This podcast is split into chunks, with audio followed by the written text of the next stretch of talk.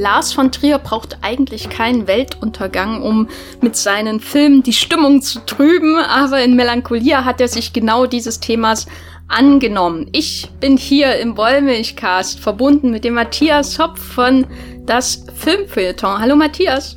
Hallo Jenny. Und ich bin die Jenny Jecke von thegaffer.de. Und in diesem Podcast sprechen wir über den Weltuntergangsfilm Melancholia von 2011.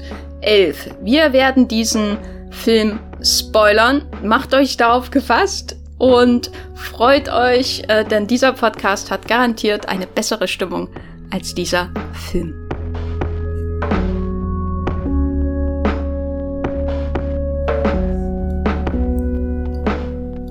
In den letzten Wochen ist der Wollmilchcast ja eher so aus Versehen zu einem Podcast-Special über Weltuntergänge äh, mutiert.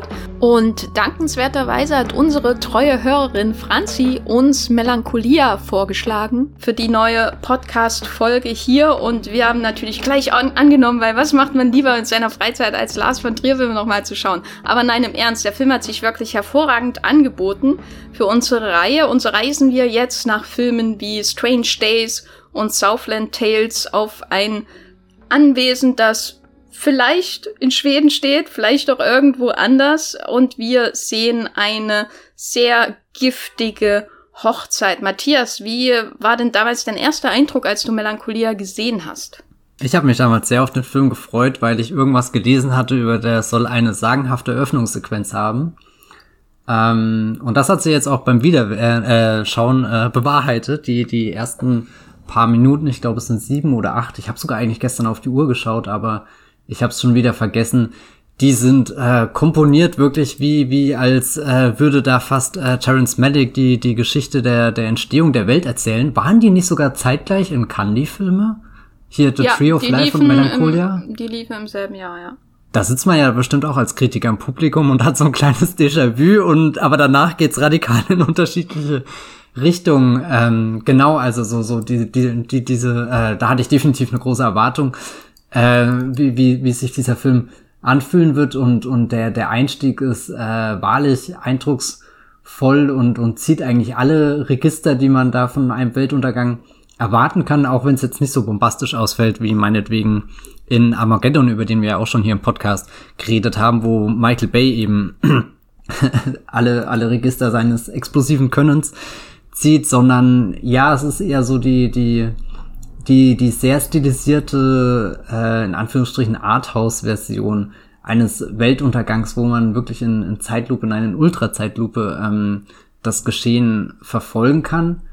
Und danach hat mich Melancholia immer ein bisschen verloren, weil er erstmal in so einen Lars von Trier-Modus wieder zurückfällt, den ich sehr, ähm, ich weiß nicht, unangenehm zu schauen finde oder mit dem ich wahrscheinlich weniger Spaß habe, als ich sollte, weil, weil die Szenen sind ja schon immer wieder drauf äh, ausgelegt, dass man äh, vielleicht in sich hineinkichert. Zumindestens kichere ich, wenn ich am Anfang die Limousine beim Vorwärts- und Rückwärtsfahren über diese da diese Serpentine äh, sehe und und wo mich der Film dann wieder kriegt, das ist der der die zweite Hälfte, der der zweite große Akt, aber da kommen wir dann später dann dazu.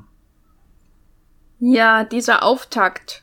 Ja. Also das ist ja eher ungewöhnlich bei, sind wir mal, bleiben wir mal im Genre des Untergangsfilms oder des Katastrophenfilms und das ist ja letztendlich äh, Melancholia neben vielen anderen Dingen auch, ist ja eher ungewöhnlich, dass man gleich am Anfang sieht, wie alles untergeht. Also man hat diese Ultra-Zeitlupenaufnahmen und es wird schon diese Reduktion der Figuren angedeutet auf das Wesentliche, auf die, die beiden Schwestern vor allem. Aber es geht natürlich auch um dieses Event, das, auf das der Film hinarbeitet, nämlich diesen Zusammenstoß von diesem Planeten Melancholia mit der Erde.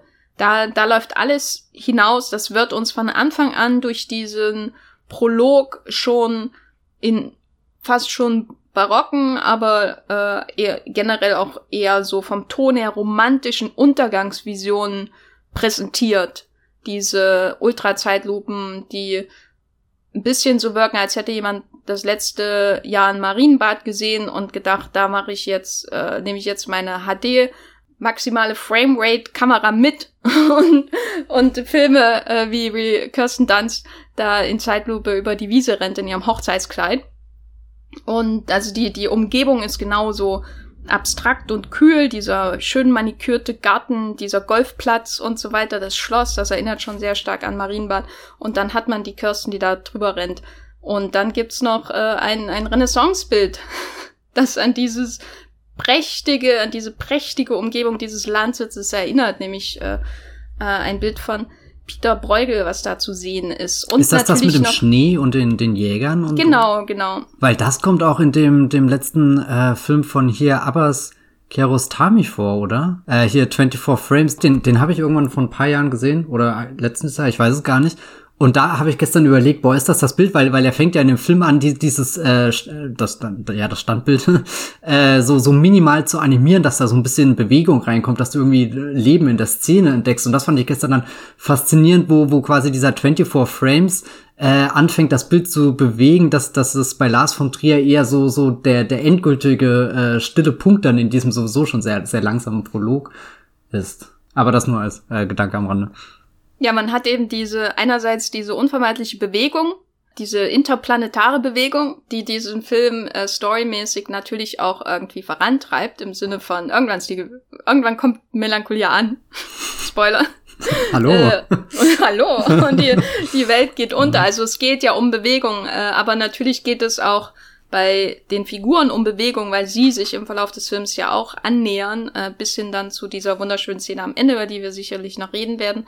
Und es geht aber vor allem auch um Stillstand, glaube ich, der die Leute ähm, wie der Morast auf dem Golfplatz festhält und aus dem sie sich vielleicht auch frei kämpfen müssen. Und vielleicht braucht man dann die Zugkraft dieses riesigen Planeten, der alles zerstören wird, damit man sich mal aus der Ecke bewegt. Das ist die eigentlich alles schon so angelegt in diesem Prolog. Aber der steht ja schon sehr im starken Kontrast zu der ähm, Inszenierung dann dieser Hochzeit, oder? Hm, na und generell auch so zu, zu Lars von Trier. Ich fand das gestern sehr faszinierend, weil ich dachte mir irgendwie, wow, da hat er ja radikal alles über den Haufen geworfen, was er aber, ja vorher aber, in diesem, Entschuldige, aber hm? macht er das nicht auch ein Antichrist?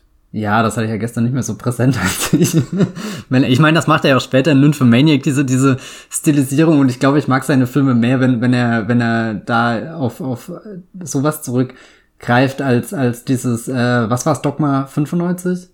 Man Na, eine Handkamera halt. Ja. Nein, Zu Dogma ja, gehört noch ein bisschen mehr als, sagen, als, ein, so. als ein zitternder Arm. Ich fand das eigentlich sehr immer äh, interessant, dass, dass, dass da ja auch irgendwie so die Musik äh, quasi während dem Dreh im Bild irgendwie stattfinden muss und dann läuft das doch daraus hinaus, dass, glaube ich, bei, bei Idioten oder ich weiß gar nicht, bei welchem Film ständig jemand mit so einer Flöte rumläuft. ich weiß es nicht mehr. Da bin ich jetzt sehr dankbar, dass, dass er hier Richard Wagner äh, bemüht äh, mit, mit Tristan und Isolde, je nachdem, wie man zu Wagner steht. Ha. Äh, Aber es wäre dann noch besser gewesen, wenn da noch ein Grammophon in, im Hintergrund zu sehen gewesen wäre. Das hätte auch perfekt auf, auf dieses Anwesen gepasst irgendwie. Weißt du, dass dann da Udo Kier langsam wie so ein, äh, wollte gerade sagen, wie so ein Bediensteter. Ich meine, er spielt in dem Film einen Bediensteten, da, da um die Ecke naja, kommt. Naja, er ist so der Wedding Planner, es ist eigentlich seine Hochzeit, Matthias. Hast okay. du nicht aufgepasst? Ja, ja, ich auch. ich wollte hier keine, keine, keine Grenzen übertreten. Äh, ich ich habe sehr viel Respekt, eigentlich eher, eher Angst vor Udo Kier, glaube ich, so rum formuliert und, und da kann ich mir sehr gut vorstellen, wie er dann ganz behutsam die, die Platte so langsam anläuft und, und er dann die Nadel äh, äh auflegt, das, ja, oh Gott, nee, nee, das will ich gar nicht sehen. Ähm. Also ich habe Udo Kier im, äh, beim Eingang im Hyatt in Berlin während der Berlinale mal die Tür aufgehalten. Und das Stimmt. war der einer der Höhepunkte meines Festivallebens gleich nach, äh, ich habe äh, Agnes Wader auf der Toilette nicht erkannt, weil ich äh, nicht andere Leute auf der Toilette anschaue. Aber als ich hinterher rauskam, wurde mir eingeflüstert, als da gleich äh, Agnes war da auch rauskommt. So. Du, du hast einen, einen guten prominenten Schnitt auf Filmfestivals, glaube ich. Das ist, das ist der Glamour, den, den ich da mitbekomme. ähm, ja, aber nun haben wir diesen Prolog, in dem ja auch die Kirsten Dunst-Figur, also die Justine, die dem ersten Teil dieses Films den Namen gibt, schon so äh, mit ihrem Kleid im Wasser dargestellt wird, als wäre sie frisch äh, Hamlet entsprungen, also speziell dem Vorbild äh, von Ophelia äh, gefolgt, die sich ja in, die in Hamlet ja äh, auch so das Bild ist von der, der irrationalen äh, Frau, die irgendwie mit ihrem, mit ihrer mentalen Instabilität nicht klarkommt äh, und dann in den Fluss springt oder fällt, das ist ja immer so, hm, je nach äh, Inszenierung, ähm, steht das dann, äh, äh, steht da ein großes Fragezeichen, äh, wie das genau passiert ist.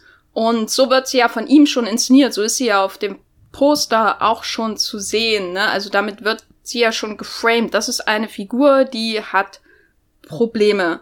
Und nun sehen wir sie in dieser Limo mit dem Alexander Skarsgård äh, auf dem Weg zur Hochzeit und kichert. Was war denn dann dein, wie, wie sieht denn dann dein Bild von der Justine aus als Heldin in einem Film, in dem die Welt untergeht? Also diese, dieses eine Bild, was du beschrieben hast, wo sie in ihrem Hochzeitskleid im Wasser liegt, das, das prägt natürlich schon sehr und, und das ist halt natürlich auch ein, ein perfektes Postermotiv. Da kann ich sogar verstehen, äh, dass man sich das irgendwie aufhängt oder so, weil, weil, weiß nicht, das ist einfach ein starkes Bild und ich schätze das irgendwie auch an den, dem Prolog, dass, äh, wo, wo du das Gefühl hast, äh, andere Weltuntergänge sind eher so, so funktional gezeigt, halt, so, kommt halt ein Komet und zerstört Städte und dann siehst du auch genau das, dass das hier ja eher so, so abstrakte Aufnahmen sind, so von, von Menschen, die da, die da ganz starr sind, halt wie, wie angewurzelt dastehen im, im Angesicht des, des Bevorstehenden.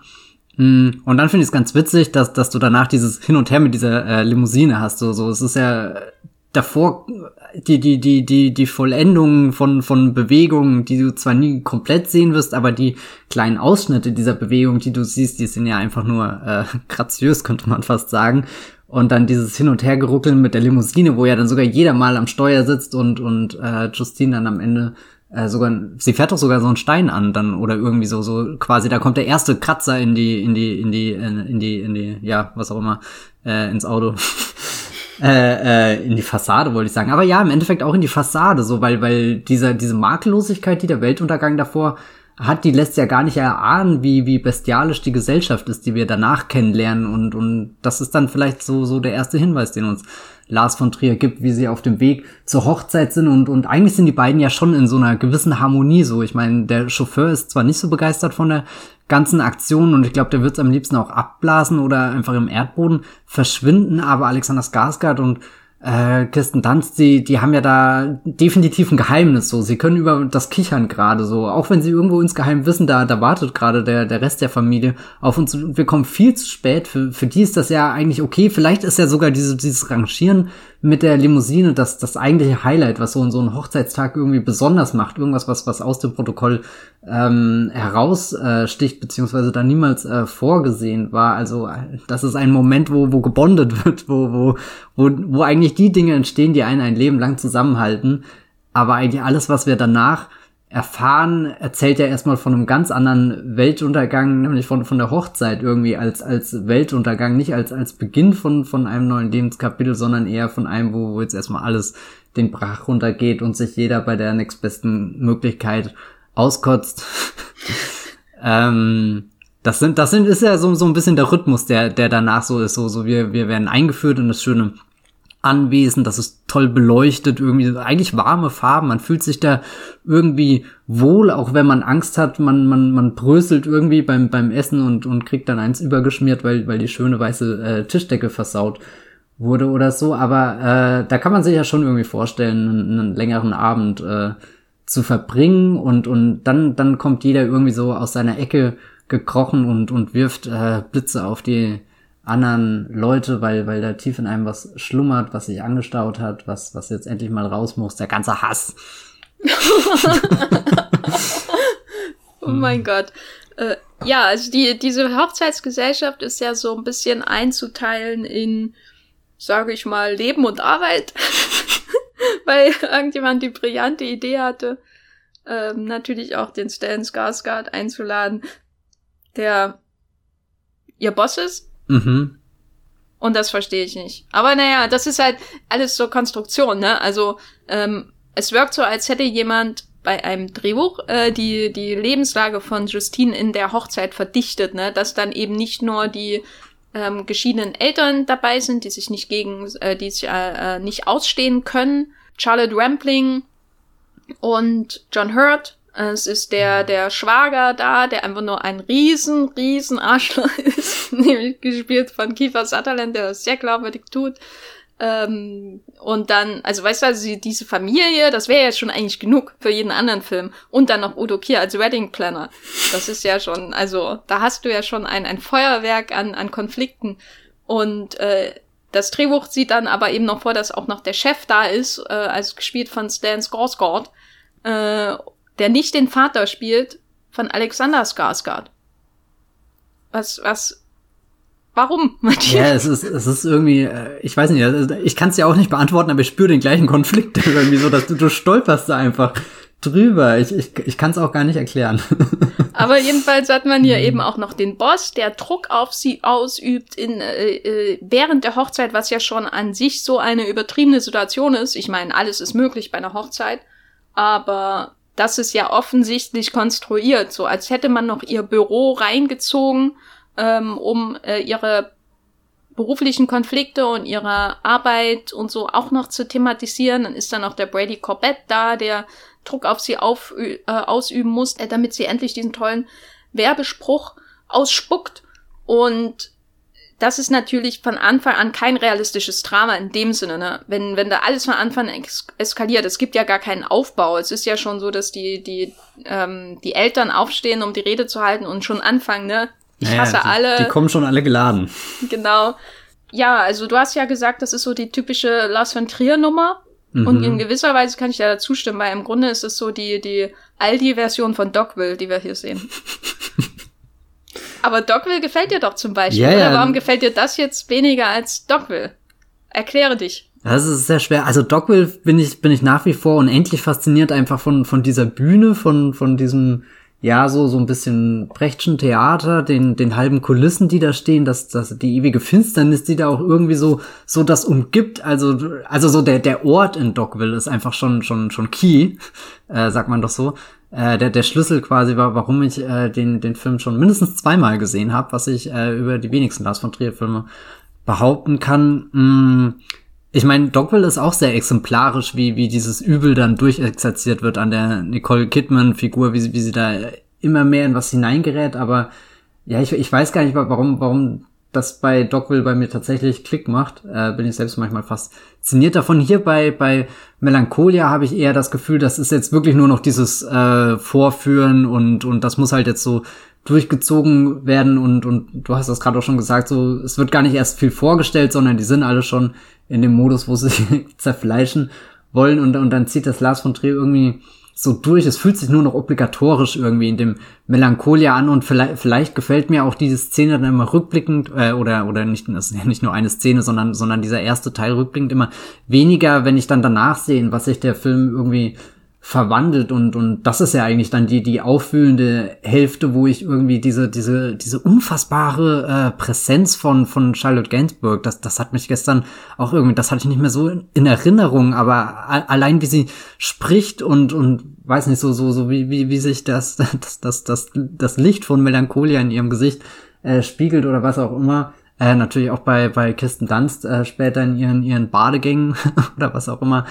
Ähm, ja, ich weiß nicht, da reicht der Film für mich eine, eine ganz andere Ebene, sogar eine aufrechte Ebene, weil, weil das, das habe ich davor überhaupt nicht äh, äh, das Gefühl, dass, dass da aufrechtes Interesse an den Figuren besteht, sondern nur das aufrechte Interesse oder fast schon das voyeuristische, nee, nicht fast, sondern definitiv das voyeuristische ähm, Interesse am, am, am sehr, sehr äh, fiesen Austragen dieser ähm, Konflikte ich habe immer das Gefühl, da muss ich jetzt durch, damit der Film gut wird.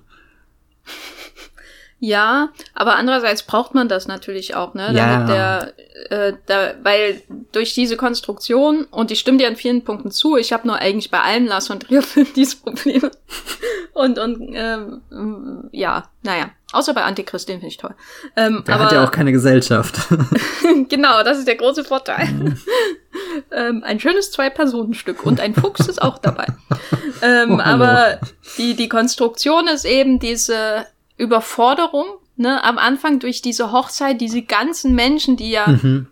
alles, was sie von ihr wollen, auch immer, das ist ja in der, in der Limousine ist, sind sie noch so schön isoliert und können irgendwie so auch so flüsternd, kichern. Das wirkt sehr intim, was sie da äh, zusammen haben, das Paar. Und dann kommen sie in diese Masse und alle wollen irgendwie den ganzen Ü Abend über etwas von ihr und sie soll diese furchtbaren Partyspiele noch vorbereiten. Die haben 18 Löcher auf ihrem Golfplatz, aber müssen auch diese schrecklichen Hochzeitspartyspiele machen. Was zum Teufel, ne? Und äh, dieser Druck, der da entsteht, also so äh, ist der Film halt aufgebaut, dass man irgendwie mit, also dass quasi alle Menschen in dem Raum noch mehr Druck ausüben, als der Planet, der bald auf die Erde stürzt, hat man das Gefühl.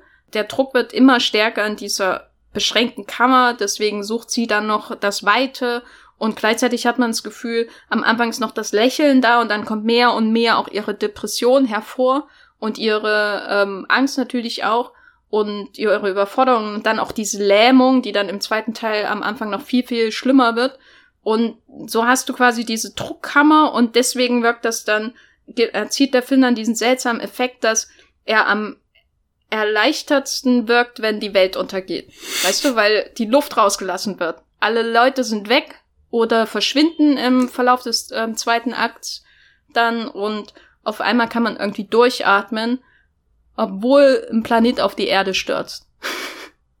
Aber es ist natürlich auch nur eine, sage ich mal, pragmatische Erklärung, warum das so ist. Das heißt jetzt nicht, dass es gut oder schlecht ist, aber ich muss sagen, bei mir wirkt das immer sehr effektiv, äh, weil ich habe immer Probleme mit dem Prolog und finde den immer so abstoßend und übertrieben und irgendwie, ich mag ja von Trier, wenn er Humor hat und wenn er seinen dunklen Humor zeigt, auch was er in dem Film oft tut, ähm, aber gleichzeitig finde ich das dann immer so schwer, wenn er dann so richtig so reinwirkt in die, in die, ins Formale, ne? Also so alles bis zum letzten überstilisiert auf der Bild- und Tonebene am Anfang. Also ähm, dann mag ich es halt schon lieber, wenn er irgendwie eine, eine, eine Limo um die Ecke, äh, um die Kurve fahren lässt. So. Und Solange er Marienbadbilder hat, ist alles in Ordnung.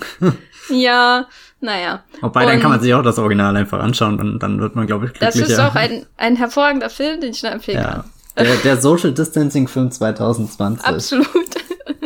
Und ähm, also ich mag halt den Anfang nicht und dann kommt natürlich diese komplett gekünstelte Familienzerfleischung und das ist dann äh, der Moment, wo ich so viel Energie aufbaue, einfach weil mich das auch alles nervt und weil mir die Justine leid tut und weil ich die Kiefer Sutherland Figur hasse, dass dann der Film oder dass ich dann so den zweiten Teil dann immer sehr, sehr entspannt und ruhig und äh, befreiend finde. Weißt du? Also ich brauche den Teil davor, damit ich den Rest mag, weil der zweite Teil im Grunde ja ähnlich ähm, aufgeblasen ist wie, wie der Prolog.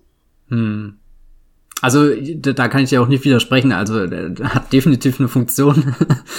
der erste Akt, äh, ich hätte jetzt auch keinen besseren Vorschlag, wie man von dem übermächtigen Prolog auf einmal zu dieser unfassbar intimen zweiten Hälfte kommen soll. Da, das wäre vielleicht der größte äh, Matchcut, den, den äh, äh, Lars von Trier in seiner Filmografie dann stehen. Ähm, ich würde sagen, hätte, hm? ein Fußball in die Höhe schießen und dann kommt der Matchcut zur Melancholie. so einfach ist das. Das moderne Kino lebt. Ja. Was ich mir gestern gedacht habe, als ich ihn geschaut habe, ähm, diese Gesellschaft und, und wie fies die alles sind. Und es gibt ja gerade eine sehr tolle HBO-Serie, wo du eigentlich auch nur so, so unerträglichen Figuren zuschaust, auch im Familienkreis, die alle nur um das Erbe feilschen, nämlich Succession. Und die liebe ich ja. Das ist, das ist das absolute Highlight in der Woche, wenn das ausgestrahlt wird, sich eine Stunde lang da in diese verdorbene New York-Welt zu begeben und einfach zu hoffen, dass die eine Figur endlich stirbt, damit die nächste das Imperium übernehmen kann.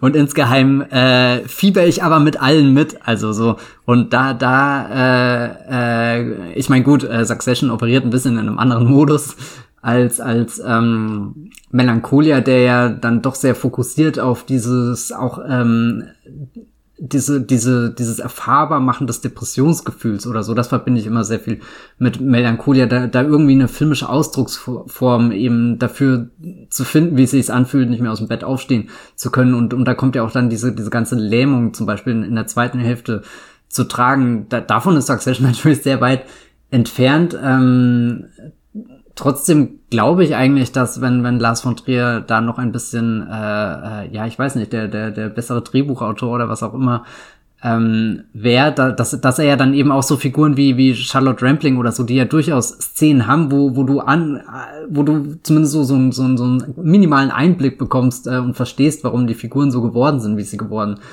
sind, aber letzten Endes, äh, keine Ahnung, auch, auch äh, Stellan Skarsgård ist ja dann irgendwie in dem, dem, dem, dem gleichen Modus, als, als wäre er hier bei David Fincher irgendwie in Verblendung unterwegs und, und äh, schleppt gleich Daniel Craig runter in seinen Keller. Was er übrigens auch hier hätte machen können. Also ich glaube, dieses Schloss hat einen großen Keller, aber das sieht man leider im Film nicht so. Hm. Na, das weiß nur Kiefer Sutherlands Figur, wie viel oh, Keller das Schloss nee. hat. Also, ja, nee. Hm. Was hältst du denn von der Vaterfigur von John Hurt? Äh, ja, auch sehr interessant. Das mit den Löffeln zum Beispiel ist was, was mir damals auch schon beim ersten Sehen irgendwie im äh, Kopf geblieben ist und ich habe ihn so gehasst in dieser Szene, weil das ist doch das ekligste überhaupt, dass du da irgendwie äh, sowieso schon einer der Reichsten der Reichen bist und dann halt auch noch solche dummen Scherze irgendwie machst. Also so, das ist eigentlich eine Szene, die sehr schön verkörpert, warum all diese Leute unausstehlich ähm, sind. Ja, ansonsten John Hurt ist halt an sich in seiner Performance, der bringt schon immer sehr viel Zerbrechlichkeit auch mit, wo, wo du immer ahnst, da steckt noch mehr dahinter. Mm, es tut mir fast ein bisschen leid, dass er zu diesem Menschen gehört. naja, äh, bei ihm finde ich interessant. Einerseits gibt es so den äh, Narr, der den, seinen Witz immer so lange übertreibt, bis es richtig nervt. Ja. Ne? Ähm, und andererseits wirkt er aber immer so wie so ein ganz flüchtiger Halt, der immer, wenn du zugreifen willst, ist er weg. Äh, so ist, sie will ja auch den ganzen Abend über mit ihm sprechen, ähm, Vielleicht hat sie auch schon mal mit ihm über ihre Probleme gesprochen. Also sie ist ja viel mehr, äh, äh, er ist ja für sie viel mehr ein Anknüpfungspunkt als jetzt die Mutter, die von ähm, Charlotte Rampling gespielt wird. Und dann hinterlässt er ihr diese äh, furchtbare Notiz, ne? Ich habe da irgendwie einen Ride gekriegt und bin schnell weggefahren, äh, nachdem er ihr voll immer wieder vorgeschoben hat, ja, wir reden darüber, wir reden darüber und dann ist er weg. So, und ähm, da hatte ich schon das Gefühl, das ist natürlich jetzt nicht subtil, aber es ist auf jeden Fall schon eine, ein durchdachterer Umgang so mit ihren, ähm, mit dem, mit der Charakterisierung so von ihren, ihrer Umgebung, ne? Also es ist, sind ja nicht einfach nur alles Bösewichte, sondern es sind ja Leute, die sie einfach auch nur im Stich lassen weil sie äh, keine Lust darauf haben, offenbar sich mit ihr auseinanderzusetzen. Das ist Und, ja eigentlich sogar noch schlimmer als ein Bösewicht. Der Bösewicht interessiert sich ja wenigstens zu 100 Prozent für dich, wenn jemand, der dich im Stich lässt, der kehrt dir einfach den Rücken zu. Also, hm. Ja, das ist für mich auch einer der, der schmerzhaftesten Momente im Film, weil alles davor wirkt eben so wie, Mm, ja, da hat sich halt jetzt ein Drehbuchautor die ganz die die absurdeste Situation überlegt, ne? Also ähm, äh, Charlotte Rampling hält ihre Rede und dann fighten die da oder oder er sagt, ja, sie ist so dominant und dann steht sie natürlich auf und so weiß, nein, ich bin nicht dominant, aber ich nehme jetzt trotzdem die Rede weg. Mhm. Und und dann hast du diese ganze Stan Skarsgård und Brady Corbett-Komödie, die das ist ja wirklich eine schwarze Komödie, die da abläuft mit den dreien. Also die, dieser ganze Arbeitssubplot, ähm, der komplett absurd ist. Ähm, und die sich auch völlig irrational alle äh, verhalten und äh, nicht irrational, aber eben äh, konstruiert. Ne? Es ist eine reine Drehbuchkonstruktion, was da, was da zusammenkommt. Es wirkt überhaupt nicht authentisch. So, aber darum geht's ja auch nicht. Also der, der Vorspar äh, oder der Prolog sagt ja schon hier Authentizität äh, im Bild zumindest jetzt nicht gefragt, sondern ja. Und, und dann hast du aber diesen Moment mit John Hurt, wo sie seine Notiz findet und das ist wirklich jedes Mal für mich so der absolute emotionale Tiefpunkt des Films, weil das wie so der letzte Rettungsanker ist, ne, der ähm, verschwindet für sie. Und dann treibt sie eben so weiter, bis sie, äh, bis sie dann auch noch sich mehr oder weniger von ihrem Mann trennt und so. Also das ist äh, das ist so richtig, richtig auch eine natürlich übertriebene Szene, weil wir nie genau erkennen, warum ist das so und natürlich dirigiert äh, von Trier als Autor die Hörtfigur natürlich so, sie ähm, zu enttäuschen durch sein Verhalten. Aber andererseits ist für mich das so einer der Momente, der wirklich am nächsten dran ist am realen Leben, glaube ich, in dieser Hochzeitssequenz zumindest. Die, die Darstellung von Depression, die ist natürlich auch sehr, sehr ähm, äh, realitätsnah und, und erdrückend einfach und sie, die, er schafft es dann sehr gut, dieses Gefühl da ähm, wiederzugeben, aber jetzt innerhalb dieser Hochzeitssequenz noch dieser John Hurt-Moment, das war für mich immer der Moment, wo ich dachte, ja, da ist wirklich noch Wahrheit in dieser Figurenkonstellation drin, ne? Nicht nur alles nur so Show und äh, jetzt wetzen sie dem Messer und so. John Hurt ist der, der selbst durch einen Lars von Trier-Film Wahrheit bringt. Naja, der, der auf jeden Fall selbst durch Lars von Trier super unsympathisch wirkt. Aber jetzt haben wir schon mehrfach angedeutet, wie das dann weitergeht im zweiten Akt. Und das ist dann ähm, die, das Kapitel, das Claire heißt, also benannt nach der Schwester von Justine, äh, die von äh, der von dir erwähnten Charlotte Gainsbourg gespielt wird. Und das beginnt ja zunächst, obwohl wir viel über Befreiung gesprochen haben, im vorangegangenen Kapitel, wenn man so will, mit der Lähmung. Mhm. Diese Lähmung, die immer schlimmer wird, bis sie sich schon nicht mehr bewegen kann und ihr jegliche Energie fehlt, um irgendwie auch nur halbwegs den, den Alltag oder rudimentäre Dinge ähm, zu meistern. Hat, hat, ist der, ist der da schon ein Unterschied in der Inszenierung aufgefallen zwischen dem zweiten Teil und dem ersten Teil? Ja, das definitiv. Ich habe ja vorhin zum Beispiel erzählt, äh, wie, wie schön irgendwie dieses Anwesen da, also wie, wie festlich das auch wirkt. Das ist ja zum Beispiel was, was total in der zweiten Hälfte verschwindet und du hast eher auf einmal sehr große leere Räume, kalte Räume. Irgendwie alles wirkt so ein bisschen gräulich. Man könnte zwar irgendwie auch meinen, das ist ein, keine Ahnung, Klischee, wenn man irgendwas mit Depression verbindet, dass dann auf einmal dieser graue Alltag an Dominanz gewinnt. Aber was ich sehr äh, stark daran finde, dass äh, Lars von Trier da, ja, keine Ahnung, jetzt einfach den Hebel umlegt, das hört sich auch irgendwie seltsam an, aber er liefert uns ja nie eine großartige Erklärung, ähm, warum das jetzt so ist, warum sich jemand so fühlt, sondern eher man, man erfährt das aufgrund äh, der filmischen Mittel, die, die er einsetzt und, und dann, ja, ich weiß nicht, bist du dem gewissermaßen ähm, ausgesetzt? Und das ist sehr schwer zum Anschauen, sehr schwer ertragbar, finde ich irgendwie. Ähm, was den Film aber jetzt nicht schlechter macht, sondern ja eher äh, interessanter zur Auseinandersetzung. Und, und das ist ja dann auch die, die Erfahrung, von der ich äh, vorhin gesprochen habe, wo, wo, wo, wo der Film eigentlich noch, noch viel größer wird und, und dir Dinge äh, im Kino zeigt, die, ja, keine Ahnung, viele Filme gar nicht äh, in der Lage sind, irgendwie ähm, dir zu zeigen, weil, weil sofort irgendwas Neues passiert, äh, weil, weil der nächste Schnitt kommt, irgendwie ein Musikstück einsetzt, ich weiß es nicht, irgendwie eine Handlung vorangetrieben wird und, und stattdessen spürst du richtig, wie du in dieses Loch fällst und, und eigentlich sind die, sind, sind die, die, diese schlimmen Gäste jetzt endlich weg, so, so, und, und du, du, du hast die, diese Chance auf die, die Intimität, die ja quasi die, die eine Schwester kehrt zu der anderen Schwester auf das, äh, äh, äh Landhaus, auf das, das, Schloss zurück. Also da, da könnte ja viel, viel Dialog entstehen, viel, viel Austausch, viel Reflexion, viel darüber reden, über das, was war. Und, und das findet ja auch so in Teilen statt, aber man bleibt trotzdem immer wieder irgendwie stecken an so Hürden und, und Lars von Trier will uns gar nicht erzählen, warum die Figuren äh, dann gewisse Dinge nicht sagen können oder, oder irgendwie in ihrem Alltag nicht weiterkommen, sondern er zeigt uns einfach, dass das passiert und, und dann müssen wir uns jetzt erstmal damit auseinandersetzen. Ja, das ist auf jeden Fall einer der stärksten Aspekte des Films, dass es so in die Innenwelt von Kirsten Dunsts Figur, aber auch, also hineingeht, aber es gleichzeitig auch ähm, vermehrt schafft, den Fokus auf äh, Claire mhm. zu legen und so eine, obwohl das in vielen Aspekten ein sehr ähm, übertriebener Film ist, also übertrieben im Sinne von dicke Pinselstriche, um das auszudrücken, was er ausdrücken möchte, ähm, ist er da doch sehr, ähm, ja, zerbrechlich und diffizil irgendwie, irgendwie so, so, da habe ich auch das Gefühl, da ist viel persönliche Erfahrung drin, ne? Also allein die Kiefer Sutherland-Figur vorher macht die für mich wenig Sinn. So, die ist total übertrieben bei der Hochzeit, aber hier, wie er sich so verhält, da habe ich die ganze Zeit nur das Gefühl, das ist so ein äh, reicht dich doch zusammen Typ, ne, der so auf äh, die Krankheit reagiert von ihr. Und deswegen ist seine ganze Präsenz schon sehr, sehr unangenehm. Und man hat gleichzeitig das Gefühl, welcher Druck äh, unsichtbar auf sie niederprallt, ne? Dass doch endlich mal jetzt hier, wir, wir widmen dir so viel Zeit, jetzt äh, wollen wir doch Ergebnisse sehen, ne? Aber so einfach ist es eben nicht bei solchen ähm, Erkrankungen. Und ähm, nee, das ist wirklich glaube ich, einer der stärksten Momente in der ganzen Karriere von Lars von Trier.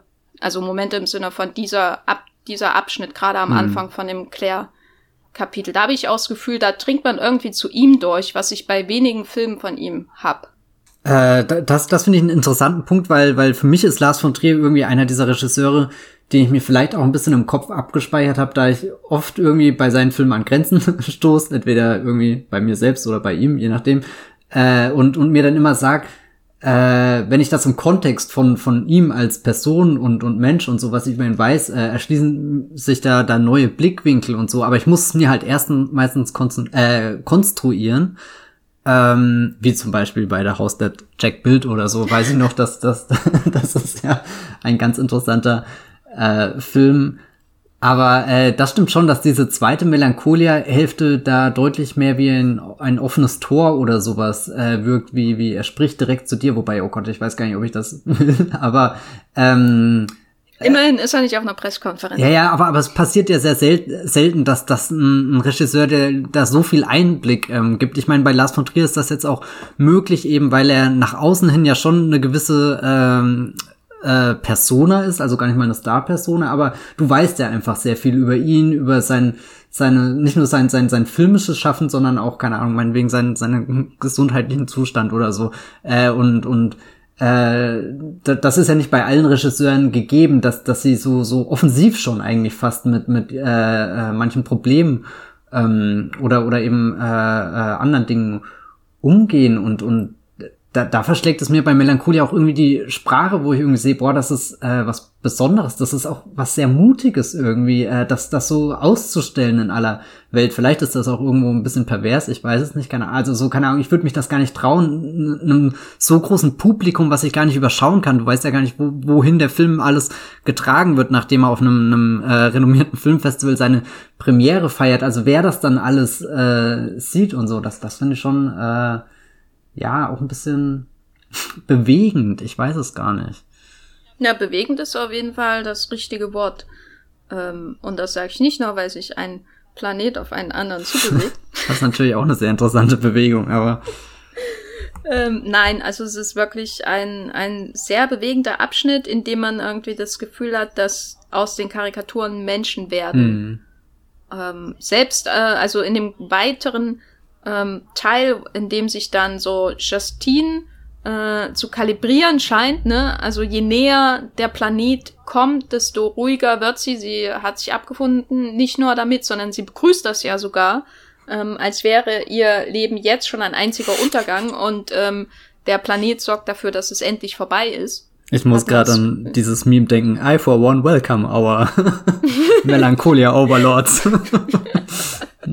ähm, ja, die Simpsons und Lars von Trier. Ja. Gehörte schon immer zusammen. Genau, die Justine, die kalibriert sich und äh, äh, gleichzeitig hat man so die, ähm, ich weiß überhaupt nicht, was ich sagen wollte, aber ist ja auch egal. Aber und gleichzeitig hat man in dem zweiten Teil, ach ja, die Menschen, die werden menschlicher. Genau. nicht mehr also diese Just Roboter. Hm. äh, also die Justine, die, die kalibriert sich mehr, ähm, sie, sie öffnet sich ja regelrecht, äh, sie badet in der Sonne des, in dem Leucht, im Schein des Planeten. Nackt. Nackt. Nicht das Mondlicht ist es, sondern äh, das Licht dieses, dieses ähm, zerstörerischen Planeten, das ja auch letztendlich für sie selbst steht, ne, weil äh, die, die ganze Bildsprache deutet ja an, dass, dass sie ähm, mit, sich mit ähm, Melancholia assoziiert. Also man hat diese zwei Pole, diese zwei ähm, Planeten und dann wiederum die zwei Schwestern.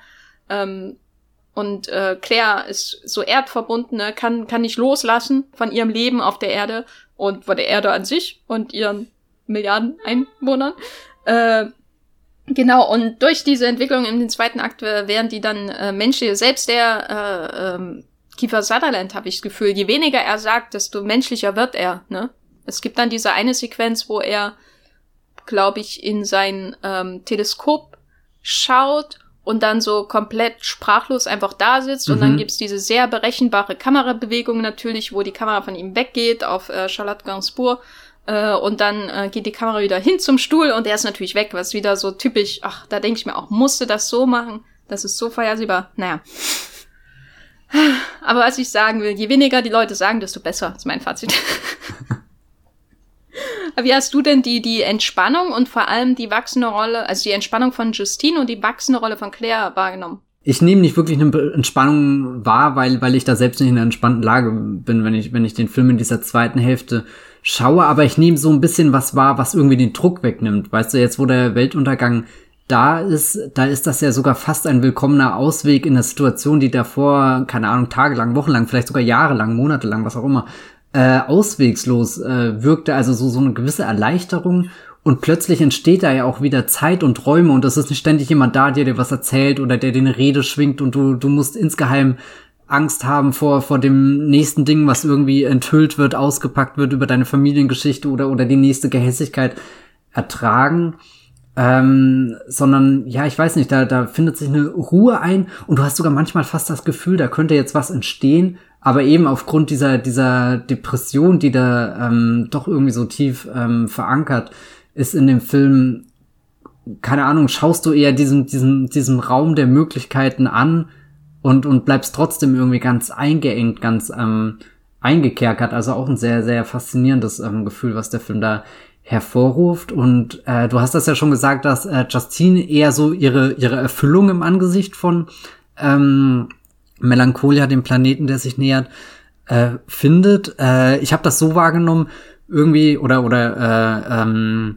dass sie quasi äh, formvollendeter wird oder so, weil, weil immer mehr Aufnahmen ähm, in denen sie gezeigt wird, wirkt sie fast schon wie, das ist jetzt bestimmt das falsche Wort, wie, wie eine Superheldin oder so, weißt du, so, so ihr makloser Körper und, und diese, diese Bilder, die dann wieder in Erinnerung kommen, wo sie mit ihrem Brautkleid äh, durch das Wasser äh, langsam äh, fährt, das sind ja keine Momente, die, die irgendjemand so hinkriegen würde, dass das so schön und so toll aussieht. Es, es hat manchmal fast was von so, von so einer Ikone oder so, oder so einem, so einem, keine Ahnung, Gemälde, was du irgendwo in der Kirche sehen würdest, wo, wo sie fast schon da total über, erhöht wird, ähm, je näher der äh, Planet äh, kommt, beziehungsweise irgendwas von ihr nach, nach außen kehrt. Und, und, und da finde ich es dann eben total verblüffend, wie, wie, wie du bei Charlotte Gainsbourg irgendwie die, je, je, jede Regung, jedes Atmen irgendwie so mitkriegst. Und, und ich finde total verrückt den Moment, wo sie ähm, dann zum Auto rennt und, und äh, irgendwie fliehen will, aber es funktioniert einfach nicht. Also so, ich glaube, selbst wenn,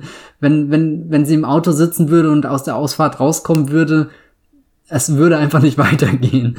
Äh, irgendwas würde da weiterhin lähmend ähm, bleiben. Also das fand ich so, so, so interessant, wie, wie, wie die eine der Schwestern quasi das total äh, total aufgeht äh, in, in, in, im, im, im Licht von Melancholia und, und das, das erwartet und fast schon irgendwie um, umarmt, da jetzt äh, doch irgendwie ein Stück Erfüllung, nachdem ja davor irgendwie alles für sie bergab gegangen ist, so, so gerade geheiratet, äh, dann, dann, dann gleich das, das, das Scheidungsdrama hinterher, die Familie zerbricht, äh, der, der Job, äh, äh, äh, den, den kündigt sie ja dann auch im, im Eifer eines Wurstgefechts mit, ähm, äh, Stellan Skarsgård und, und, und dagegen, dass irgendwie Charlotte Gainsbourg irgendwie so, so dein, ja, ich weiß nicht, fast, fast so, so wie ein Mensch, der übrig bleibt, äh, dann, dann wirkt, während, wenn Kirsten Dunst schon in, in einer anderen Sphäre schwebt und trotzdem kommen sie am Ende nochmal zusammen. Ja, die äh, Charlotte Gainsbourg-Figur ist eben Elijah Wood in Deep Impact, der versucht mit Lily Sobieski auf den Berg zu rennen, um un unbedingt sein Leben zu retten. Ne? Also klassisches Moment aus, aus dem Katastrophenfilm, die, die äh, alles tun, um, um dem Tod zu entkommen. Meistens sind es ja die Helden, aber in Deep Impact, und hier geht's ja auch um Deep Impact, das finde find ich das so naheliegend, ähm, gibt es ja die Sequenz mit ähm, Tia Leoni und Maximilian Schell, äh, in dem äh, sie äh, ihre Vater-Tochter-Beziehung quasi kitten, mhm. ne, im Angesicht einer gewaltigen Welle am Strand, die auf sie zukommt. Und bei Katastrophenfilmen hat man ja häufig so auch eine Story, wo ähm, ja bröckelnde, kaputte Beziehungen im Angesicht des nahen möglichen Endes so auf einmal magisch ähm, zu, wieder zusammengeführt werden. Also selbst in ähm, die Höllenfahrt der Poseidon hast du das ja mit ähm, Gene Hackman und Gott mehr oder weniger, wobei am, am Ende dann doch sehr viel Kritik an Gott auch geübt wird. Äh, und äh, äh hier hast du in, in, in Deep Impact hast du diese Vater-Tochter-Beziehung in Armageddon hast du diese generelle Akzeptanz von Bruce Willis gegenüber der Beziehung seiner Tochter und ihrer Selbstständigkeit. und äh, was, was er ihre äh, Beziehung zu dem äh, von Ben Affleck gespielten Haupt, äh, äh, zu der, zu dem von Ben Affleck gespielten Kohlbohrer angeht. Ich weiß nicht, wie man das, wie man ihn nennt. Äh, genau, also das ist eben so ein, ein wiederkehrendes Moment, ne, dass, ähm, das hat man, glaube ich, auch bei, bei Filmen wie Independence Day und so, dass Leute mit, mit ähm, Problemen in diese Filme hineinkommen und entweder sterben sie unterwegs oder sie opfern sich, aber oft gibt es so durch diese Katastrophe, egal ob sie überleben oder nicht, so diesen Moment der Reinigung. Ne? Entweder gibt es Leute, die keine Probleme haben, wie Will Smith in Independence Day, der dann einfach zum Helden wird. Er schützt seine Familie, indem er äh, die Welt beschützt, ne, vor diesem gigantischen Raumschiff in Independence Day und äh, ich weiß nicht, in Day After Tomorrow, den kennst du doch besser. Gibt's da auch so Probleme, Vaterkonflikte zwischen Jake Gyllenhaal und dem Dennis Quaid? Na, da, da ist ja quasi vergessen. der ganze Plot, dass, dass der, der Dennis Quaid ihn da per Pedis äh, äh, aus dem Schnee zieht. Und das ist eben, äh, ist natürlich nicht in allen äh, äh, Katastrophenfilmen identisch, aber auch diese ganzen Airport-Filme und so, die, die sind immer auch dazu da, dass Leute ihren Beziehungsstatus äh, updaten oder ihre Beziehung zu ihren äh, Eltern oder Ehepartnern, äh, ja, die Probleme, die bestehen im Angesicht dieser gewaltigen Katastrophe, die ihnen das Leben kosten könnte oder kosten wird, ähm, bereinigen und irgendwie zu einer einem friedlichen Ende finden. Entweder indem sie dann am Ende auch in den Abspann gehen oder eben indem sie dann zum Beispiel eine Heldentat verbringen oder indem sie sich wie in Deep Impact dann eben ähm, der Lage bewusst sind und wissen, ja, wir können nicht mehr fliehen und äh, eine Umarmung am Strand vor der Riesenwelle ist auch nicht schlecht, so als Lösung. Ne? Und jetzt hat man hier in äh, Melancholia natürlich eigentlich einen ganz ähnlichen Plot, ne? Also im Grunde gibt's, wo ist der Unterschied zwischen Melancholia und Deep Impact, Matthias? Äh, ich glaube, der ist nicht vorhanden. Ich bin mir auch ziemlich sicher, Lars von Trier hat auch irgendwann mal nur so eine Wiederholung von, von Deep Impact irgendwann auf Kabel 1 geschaut. Es ist natürlich nicht ganz ernst gemeint, aber es ist natürlich schon irgendwie ernst gemeint, weil der Plot ähnlich funktioniert, ne? Denn im Verlauf dieses zweiten Akts kristallisiert sich ja diese Beziehung zwischen den beiden hervor. Es hat, man hat so das Gefühl, äh, irgendwann merkt auch Charlotte Gainsbourgs Schwester Claire, ähm, dass sie nicht mehr fliehen kann, ne, dass sie da ist und dann in dem Moment, wenn sie sich, wenn so diese Redak Reduktion der Figuren stattfindet, nur noch die beiden Schwestern und der Sohn da sind, dann hat man das Gefühl, dann merken die Schwester eigentlich, was sie aneinander haben. Mhm. Wie, wie, wie findest du denn so die Darstellung dieser Beziehung in, in dem letzten Drittel von Melancholia, wenn sie sich dann auch irgendwann ein kleines Zelt bauen. Ein kleines Zelt aus, aus Stöcken und, und Ästen. Das ist wie so eine Laube, die man früher immer im Wald gebaut hat und dann immer ein bisschen enttäuscht war, dass das nie so wirklich regenfest war, aber es hat für den Moment getaugt und es hat irgendwie so, so diese Illusion aufrecht erhalten. Hier hat man dann da, da selbst was, was errichtet irgendwie, was, was, also quasi ein, ein Ort sich geschaffen, der, der zusammen, ähm, führt und und das finde ich wirklich einen besonderen ähm, Moment. Du hattest ja irgendwie im Vorgespräch dann irgendwie so kurz gesagt, das ist schon erstaunlich, dass Lars von Trier in seinen Film da äh, neuerdings oder so so so wirklich hoffnungsvolle ähm, Töne anstößt. Und das finde ich auch besonders irgendwie. Also das macht auch das Ende von, von Melancholia irgendwie noch, noch ähm, ja wirklich besonderer als jetzt bei Deep Impact oder The Day After Tomorrow oder so. Das ist ein Hollywood-Blockbuster, wo ich reingehe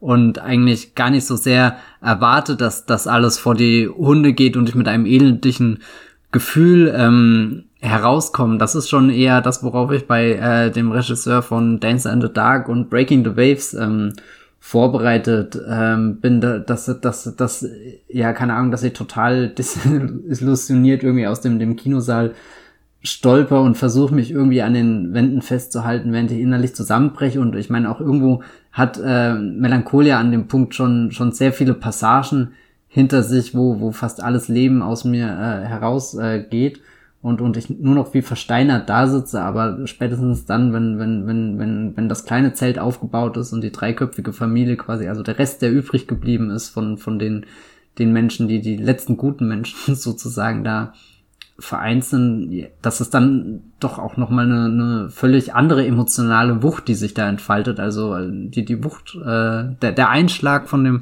Planeten von Melancholia ist nicht nur ein, ein zerstörerischer, sondern dann auch bei mir als jemand, der den äh, Film schaut, äh, ja, komischerweise auch ein aufbauender, obwohl ich hier den, den, den, den Untergang anschaue, ähm, hat das definitiv äh, sowas Kathartisches irgendwie so, so ähm, du kommst raus und bist nicht ganz so niedergeschmettert, aber du hast auch irgendwie das Gefühl, ähm, oder das seltsame Gefühl, ähm, dass das, was du da erreicht hast, was wäre passiert, wenn das schon vorher irgendwie eingetreten wäre, wenn, wenn du, keine Ahnung, eine Abkürzung gefunden hättest durch diese schwere, graue Zeit irgendwie. Das, das finde ich auch einen ganz faszinierenden Gedanken, weil man kann ja jetzt nicht unbedingt sagen, dass die beiden Schwestern äh, äh, irgendwie die, die letzten Stunden auf Erden irgendwie sehr schön ähm, miteinander verbracht haben. Das passiert ja dann doch alles wirklich so in den letzten Momenten, die ihnen bleiben. Also du, du kannst eigentlich fast schon, schon, oder du, du hörst es ja wirklich schon, dass das Ankommen des Planeten, da, da entfaltet sich ja dann auch so ein,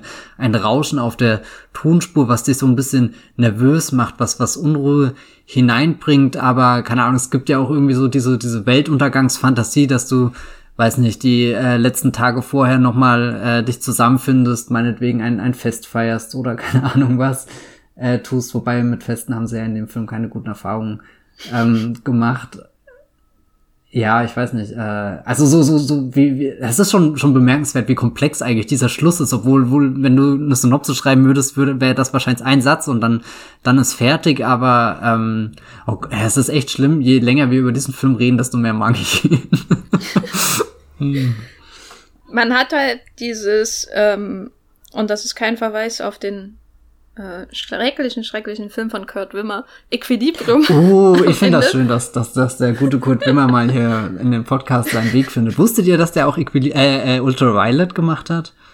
Da gibt es einen schönen Text von Matthias bei Moodle und Ultraviolet, warum der oh. doch gut ist oder zumindest ein schöner Unfall falls ich das mich recht erinnere. Ja, du kannst dich gerade sogar, glaube ich, besser erinnern als ich. Ich hätte jetzt nicht gewusst, was mein Pitch damals gewesen ist.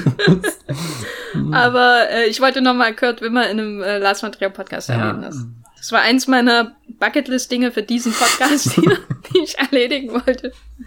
Ähm, nein, also äh, mit Equilibrium meine ich, äh, man hat ja die zwei Seiten, diese zwei Extreme, emotionale Extreme in diesem Film, nämlich einerseits die Depression in Form von Justine und dann hat man diese Angstzustände und die Panikattacken in Form äh, von Claire was ähm, ja den Schluss zulässt, dass man es hier so im Grunde mit einem Menschen hat, der seine verschiedenen Seelenzustände auf fi verschiedene Figuren aufteilt. Und dann finde ich interessant, diesen Jungen in diese Konstellation mhm. reinzubringen. Ähm, ich will jetzt nicht jetzt anfangen zu interpretieren, was bedeutet denn der Junge am Ende, aber ich würde eher sagen, mein Eindruck von seiner Präsenz, äh, bei, äh, an Charakter ist ja nicht viel da bei ihm, äh, in Kombination mit diesem von dir schon sehr schön beschriebenen kleinen ähm, Tippi, was eher so symbolische Funktion hat, ne? Sie, sie gehen aus dieser giftigen, äh, aus diesem giftigen äh, Haus mit dieser langen giftigen Geschichte ähm, raus und bauen sich ihr eigenes Ding, wie du schon ähm, erklärt hast, in, in schöneren, äh, eleganteren Worten. und dann ist dieser Junge und das, der wirkt so wie der, Pol, der für das Gleichgewicht sorgt, weißt du? Weil vorher hast du immer so zwei Extreme und natürlich, wenn man die zusammenfügt, kann das irgendwie ein Gleichgewicht sorgen. Aber der Junge ist für mich der, das Element, was für Ruhe sorgt letztendlich. Zwischen, hm. Der wirkt extrem beruhigend, weil er, ähm, ähm, naja, nicht weiß, was abgeht, wahrscheinlich, aber so einfach seine Präsenz als, er wirkt ja fast schon wie so ein, eine Dummy-Figur, ne? Also man hätte auch einen Crash-Test-Dummy rein stellen können. Nein, das meine ich nicht. Aber ähm, er wirkt wie einfach nur eine Symbolfigur, ähm, die vielleicht sogar eine gewisse Lehre enthält, ähm, die natürlich auch äh, viel ausdrückt im Sinne von ah, kindliche ähm, Unschuld und so, ne, das S und so weiter und so fort. Aber das S? Vor allem wirkt na im im freudischen Ach so Gott, Sinne, oh, ich bin so äh, verseucht äh, von dem Stephen King hier. das ist. Das ist. Ja. Nein. Nein, aber also er wirkt auf mich wie so ein, ein fehlendes Puzzleteil, was für das Gleichgewicht sorgt. Mhm. Wie, wie, wie, wie hast du ihn denn wahrgenommen? Na, schon so, so wie, wie, wie der, der, der, der, der Schlüssel auch ein bisschen am Ende, der, der dann äh, beide zusammenführen kann, die, die es vielleicht alleine nicht schaffen. äh, die, die letzte Hürde zu überwinden. Ich weiß nicht, ich habe nie so sehr über den Jungen nachgedacht. Ich dachte halt immer so, drei sind irgendwie ist eine äh, ästhetischere Zahl als zwei am Ende. das würde ich ihm aber auch zutrauen. also, weil ich meine, das Ende, da, da ist er ja auch schon wieder volle Karacho in, in, äh, äh, in dem Modus, wo er am Anfang ist, wo, wo er da halt diese, diese perfekten Bilder macht. Also das, das ist ja sehr, sehr Screenshot-würdig, was, was er am Ende da ähm, hinzaubert ähm, in seinem Film. Zaubern, das hört sich jetzt auch schon wieder so magisch an, obwohl es um Weltuntergang geht, aber es sieht auch einfach äh, sehr schön aus. Also ich habe mich da äh, sehr, sehr, da habe ich mich dann tatsächlich sehr beruhigt gefühlt, als es dann passiert ist und irgendwie nicht irgendwie ähm, einen Puls hatte, ähm, wie zum Beispiel bei äh, einem anderen Weltuntergangsfilm, wo du ja richtig mitfieberst. So jetzt, jetzt kann ich mal hier positiv äh, den den Film mit dem Schiff erwähnen, Poseidon, wo es untergeht. Äh, und da gibt's ja auch eine Szene, wo sie tauchen müssen und, und da, da halte ich auch mit die Luft an und bin ganz nervös. Welchen jetzt, den alten oder den neuen? Sowohl als auch, aber äh, so. also die Tauchszene ist ja in beiden drin und, und äh, hat einen ähnlichen Effekt auf mich als äh, Zuschauer, da, dass ich einfach sehr aufgeregt und aufgewühlt man bin, während, während da merke ich schon, okay, die, dieser Film Melancholia, der ist jetzt wirklich in seinen, seinen letzten Atemzügen und das, was ich jetzt noch sehe, ist das letzte Puzzleteil in der Vollkommenheit, was, was eingesetzt wird äh, dann kommt auch schon wieder irgendwie so diese Richard Wagner Musik dazu, die ja ähm, dich auch so vor gesetzte Tatsachen ähm, stellt. Das ist nicht so wie ein, wie ein, wie ein, wie ein, Film-Soundtrack, äh, wie eine Filmmusik, die extra dafür komponiert ist, die ich erst entdecke quasi, während ich den Film schaue, sondern im Endeffekt kenne ich ja dieses Tristan und den Solde-Stück schon vorher. Das ist schon so uralt, das wurde schon tausendmal irgendwo aufgeführt irgendwie. Äh, da, da, da, da kennt man rein theoretisch schon, schon alle Emotionen, die, die da äh, mit verbunden sind, auch wenn es natürlich noch mal neue entstehen, aber es hat so, es, es spiegelt auch vielleicht so ein bisschen so diese, diese Unvermeidbarkeit von dem Planeten ähm, wieder, der sich da einfach der Erde annähert und am Anfang kannst du noch sagen, ja, ja, der macht die Kurve außen rum und schrammt uns nur ganz kurz und vielleicht äh, wackelt's, aber wir, wir kommen da heil aus der Sache raus, aber irgendwann äh, merkst du einfach, wie, wie, äh, äh dass, dass er auf dich zukommt, um nochmal hier äh, den, äh, den, den inspirierenden Agent Smith zu zitieren. Es ist unvermeidbar, Mr. Anderson. Und dann kommt die U-Bahn und trotzdem springt Neo raus. In dem Fall springt keiner raus. Dann sind wir am Ende von diesem Film. Äh, der Abspann hat mich dann irgendwie überrascht. Also das Bild ist dann einfach schwarz und dann, dann ist er zu Ende. Also es kommt nicht noch was, kein Epilog, sondern dann haben wir wirklich das Letzte gesehen. Ja, so erleben wir dann die Reinigung durch dieses Spektakel am Ende. Es ist ja auch ähm, letztendlich Spektakel, auch wenn es ähm, natürlich in Anführungszeichen geschmackvoller inszeniert Hey, auch die Arthouse Boys dürfen ein bisschen äh, geile Bilder machen. Naja, also geile Bilder. ich muss da immer lachen. Mir hätte, mir hätte das Finale nur noch besser gefallen, wenn statt des jungen Udo Kier drin gesessen hätte. Ich stelle mir gerade so eine Szene vor, wo, wo, wo weißt du, die bauen hier Tippi hin und dann sitzen die drei da und dann geht irgendwie so in der Nähe eines dieser Golflöcher auf und Udo Kier guckt raus. Na, mich habt ihr wohl vergessen, oder? Hm. Das ist mein Weltuntergang. Stellt euch Sie bitte hat meinen Weltuntergang ruiniert. I will not look at her. Hochzeitsplaner und und und äh, Melancholia Crasher hier. Hm.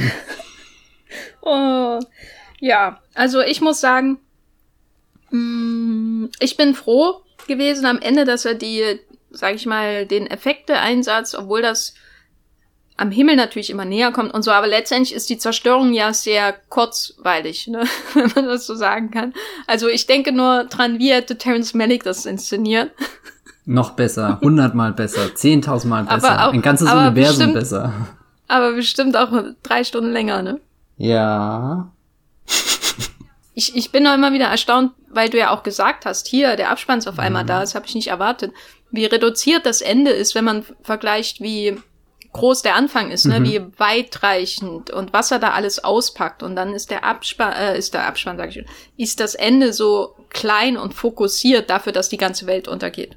Wenn du jetzt zurückschaust, du hast ja schon gesagt, er gefiel, gefällt dir jetzt viel besser, weil wir Wenn du jetzt zurückschaust, ähm, wir haben ja über die vielen Einzelteile von Melancholia auch gesprochen. Passen die denn insgesamt für dich zusammen? Also findest du einen, einen homogenen Film in diesen zwei Hälften und dem Prolog? Ja, ich glaube, das muss ihm schon zu gestehen. Ähm, aber vielleicht auch, weil ich äh, Lars von Trier das auch einräume, irgendwie, dass, dass seine, seine einzelnen Bestandteile in den Filmen nicht alle gleichmäßig sein müssen. Ich meine, Nymphomaniac ist ja auch eher, wirkt, wirkt ähm, sehr, sehr uneben, wenn man das sich vielleicht aus der ähm, Distanz anschaut, weil, ja, keine Ahnung, jede dieser kleinen Geschichten, die da erzählt wird, so, so, so, so, ein, so einen kleinen Vibe mit sich bringt. Ich würde nur nicht sagen, dass er so gut ist wie zum Beispiel in Glorious Bastards. Der hat ja auch diese fünf deutlichen Kapitel, wo, wo jedes Kapitel einen eigenen Fokus macht, aber ich habe trotzdem immer das Gefühl, boah, das ist definitiv der gleiche ähm, Film. Die, die spielen da alle in, in, im gleichen Universum, diese äh, äh, Geschichten. Da, da ist Melancholia schon sehr deutlich dreigeteilt für mich. Ich habe ja auch vorhin schon drei Akte äh, im Vorgespräch äh, prophezeit und dann waren es irgendwie nur zwei, weil das erste natürlich der Prolog und kein Akt ist, aber irgendwie, ich nehme das als, äh, als äh, drei Teile ab, die äh, äh, wahr, die, die irgendwie in meinem Kopf voneinander getrennt sind, aber ich verstehe schon, wie daraus ein ganzer Film ähm, entsteht und ähm, jetzt gerade, wo wir so ein bisschen über das Ende gesprochen haben und du auch gesagt hast, wie schön das ist, dass das so äh, so nüchtern, so schnurstracks vorbei irgendwie ist, ohne noch was Großes draußen rum, würde ich mir auch gern irgendwie die Version des Films anschauen, die vielleicht wirklich äh, nach der Hochzeit einsetzt. Wie am Anfang? Naja, quasi die nur aus der zweiten Hälfte ähm, hm. besteht. Ähm, quasi ein Film, der, der noch ein bisschen geheimnisvoller ist. Wo, wo, ja, ich weiß nicht, ob geheimnisvoll jetzt unbedingt das ist. Ich will da jetzt nicht rumrätseln und entschlüssen. Aber vielleicht ein, ein, ein Film, der, der halt nicht diese, dieses Hochzeitsgelage hat und mir tausend Gehässigkeiten in den Kopf feuert, aus denen ich dann natürlich äh, oder mit denen ich in die zweite Hälfte gehe. Wir haben ja vorhin festgestellt, dass das ist schon effizient und hat irgendwo seinen Sinn und Zweck, aber quasi ein, ein Melancholia zu sehen, der komplett aus dem, dem Stillen heraus entsteht, das fände ich interessant. Aus dem Urknall. Aus dem Urknall, ja. Vielleicht sind wir da aber auch schon bei Tree of Life. Vielleicht hat Terence Malick schon den besten Film aller Zeiten gedreht. Wer, wer bin ich, das zu beurteilen? Also, ähm, ich kann es beurteilen und die Antwort ist nein. oh je. Das ist leider Gesetz, ich hab's gesagt. Damn. Tree of Life ist nicht der beste Film aller ja, Zeiten. Ja, ich befürchte auch nicht, dass es wahr ist, aber manchmal gibt es so Momente, wo ich ihn schaue und dann denke ich mir einfach, ja, wie findest du denn jetzt eigentlich Melancholia so als Abschluss unserer Weltuntergangsreihe? Hat er dir andere Sichtweisen auf die diversen Katastrophen der Filmgeschichte geliefert, inklusive sowas auch wie Waterworld, der ja eine quasi eine postkatastrophale Geschichte erzählt. Also ich, ich bin eh begeistert von dieser ganzen Reihe, die wirklich völlig ungeplant entstanden ist, eigentlich immer nur auf der Suche nach dem nächsten Film. Und am Anfang waren es, glaube ich, wirklich Zufälle dass sich das so zusammengefügt haben, auch als wir noch schön mit unserem Wassermotiv gearbeitet haben, das war fast die Lieblingsphase. Ich meine, der Western hat das später aufgefangen. Äh, Hier haben wir jetzt natürlich auch wieder eine totale Niete gezogen, was was den Western aber angeht. Aber die Pferde, die Pferde. Ja, aber boah, nee. Also Lars von Trier ist kein schon fort, glaube ich, was die Inszenierung von Pferden angeht und und dieses keine Ahnung schwedische äh, äh, Schloss ist auch noch kein Monument Valley. Da äh, muss ich doch deutliche Abstriche machen. Ich finde es sehr schön, dass wir irgendwie an diesen Punkt gekommen sind, wo, wo der Weltuntergang was ganz Leises auf einmal ist. Irgendwie, das, das hatte was Unerwartetes und das habe ich vor ein paar Wochen nicht kommen sehen. ähm, deswegen bin ich auch gerade irgendwie sehr versöhnt. Ja, ich hatte vorher überhaupt keine Lust, den Film zu schauen. hey, du hast ihn vorgeschlagen.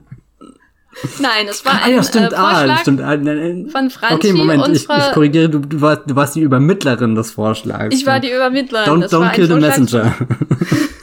von Franzi, unserer treuen Hörerin, und ich bin jetzt sehr froh darüber. Ähm, aber andererseits habe ich nie Lust auf Lars von Trier Filme, auch welche, die ich nicht kenne. Und oft ist das, bestätigt sich das, wenn ich mir sie anschaue, vor allem äh, aus seiner Post-Dogma Phase.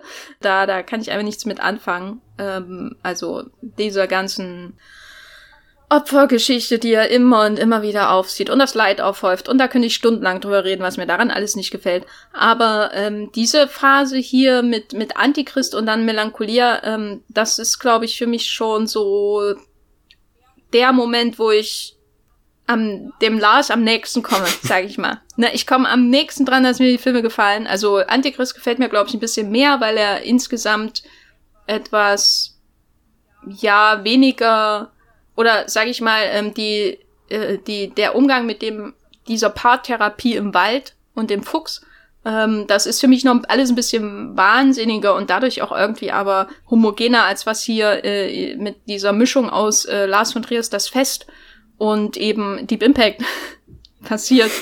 Äh, das wirkt dann eben, also hier sehe ich halt die Nähte zu sehr, das gefällt mir nicht. Mhm. Also sowas wie diese Kameraeinstellung, die ich vorhin erwähnt habe, die wahrscheinlich viele Menschen gar nicht stört, aber ich hänge mich an sowas wirklich auf. Ich mag das nicht, wenn ähm, das so offensichtlich ist was da im Bild, also nicht offensichtlich, aber wenn das so, so manipulativ ist, was da im Bild ähm, passiert und ich das schon vorhersehen kann, das, da finde das nicht immer totlangweilig. Ähm, insofern, ich mag äh, Melancholia und äh, habe mich gefreut, ihn hier wiederzusehen und auch ab als Abschluss dieser Reihe, als unerwarteter Abschluss, aber auch eben als schöner Abschluss dieser Reihe, wie du schon so schön zusammengefasst hast, hast ähm, der mit einem äh, Wimper eher endet als mit einem Bang, um mal die, die, die Brücke zu Southland Tales mm. äh, zu ziehen. Äh, und da haben wir das auch geschafft. Glückwunsch.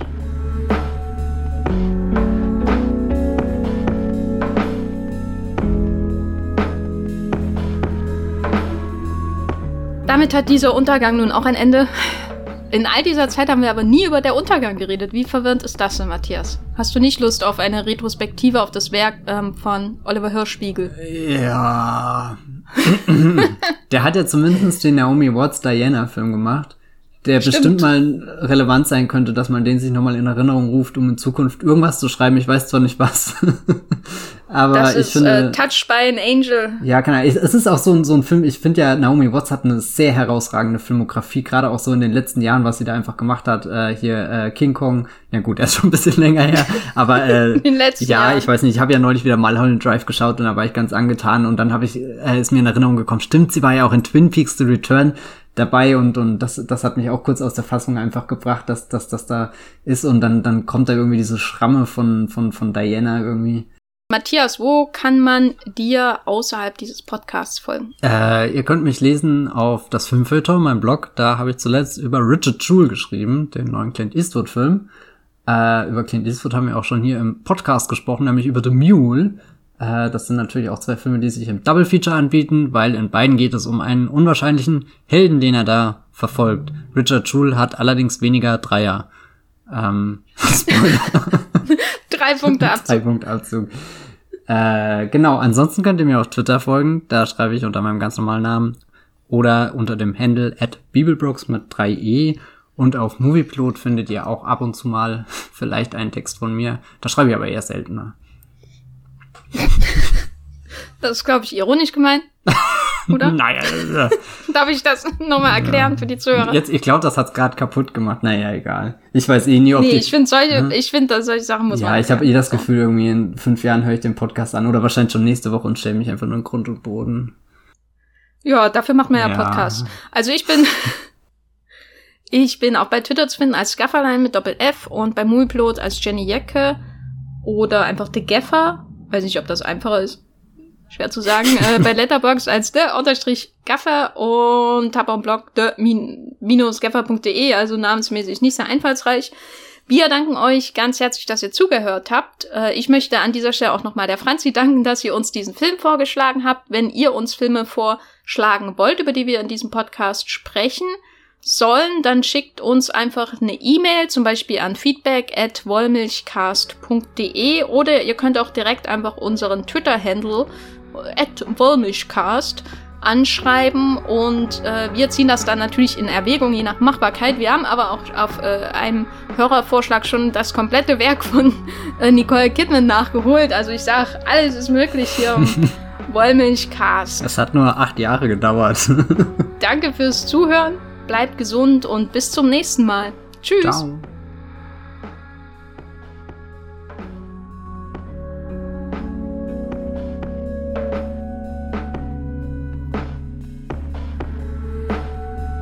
Der Wollmilchcast wird produziert von Matthias Hopf und Jenny Jecke. Unser Intro und Outro stammt aus dem Song Slam Canto von Kai Engel. Ihr könnt den Podcast bei allen gängigen Apps abonnieren und wir freuen uns über Kommentare und Bewertungen bei iTunes.